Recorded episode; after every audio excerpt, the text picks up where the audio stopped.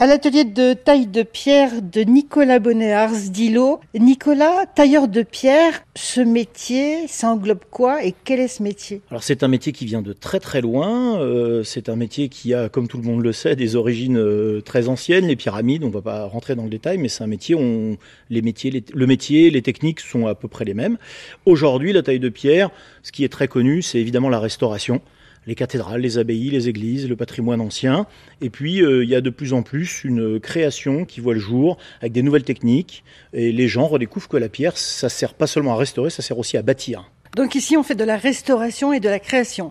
Oui, tout à fait. Nous, on n'a pas de spécialité. On passe autant de temps à restaurer des, vieux bâtiments qu'à créer euh, des escaliers, des fontaines, euh, euh, du dallage, des cheminées contemporaines. C'est un métier qui permet justement ce grand écart. Alors vous, ici, vous transmettez votre savoir-faire, mais ce savoir-faire, vous l'avez appris comment, vous? Alors moi, à 16 ans, apparemment, on s'est rendu compte, et par extension, je me suis rendu compte que j'étais pas vraiment fait pour les études, enfin pas les études qu'on me proposait dans le cursus classique. Un jour, mon papa m'a emmené chez les compagnons à Rouen, et puis euh, j'ai été fasciné par euh, l'ambiance déjà de tous ces jeunes qui travaillaient, qui faisaient des choses que je trouvais remarquables, et puis on sentait une ambiance euh, folle. Moi, j'ai fait 11 ans de Tour de France. Je suis parti à 16 ans, je suis revenu, j'avais 27 ans. J'ai fini par un an et demi en Égypte, au Caire, après une année à Genève.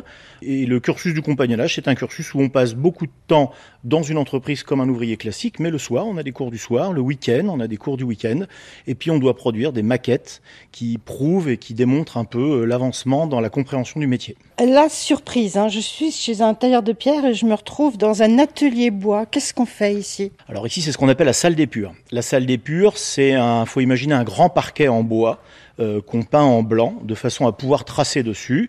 Euh, sur ce parquet, on va dessiner à l'échelle 1 nos projets. le projet commence par euh, un dessin 3D, un croquis, on présente au client et quand le client s'est décidé et qu'on est parti pour le projet final, on va dessiner à l'échelle la réalisation de façon à sortir tous les gabarits qui seront nécessaires à la, la taille sur le chantier. Ça veut dire que pour être tailleur de pierre, il faut avoir des notions de géométrie et de mathématiques. Les tailleurs de pierre pratiquent un trait qui s'appelle la stéréotomie, stéréo-volume, tomie coupe, la coupe des volumes, et qui est un trait qui euh, remonte probablement au 11-12e siècle. Il n'y a pas d'études précises, mais euh, on, sait, euh, par exemple, à la Vis de Saint-Gilles, qui est un escalier très fameux dans le sud de la France, où à cette époque-là, on peut imaginer que les gens n'avaient pas de, de grandes bases littéraires ou mathématiques. à l'aide de, de rabattements de points, de rabattements de plans, les ouvriers étaient capables de réaliser ce qu'on appelle des épures, c'est-à-dire c'est en fait la descriptive, on utilise des bases mathématiques, abscisse, ordonnées, c'est du calcul. Nous, avec ces rabattements de points, on permet euh, par logique d'avoir le même résultat, mais c'est un trait qui est vraiment un trait d'ouvrier, qu'utilisent aussi les charpentiers d'ailleurs. Les charpentiers ont un trait qui est très semblable au nôtre, c'est un trait de rabattement de volume, enfin de face sur des volumes pour avoir des vraies grandeurs.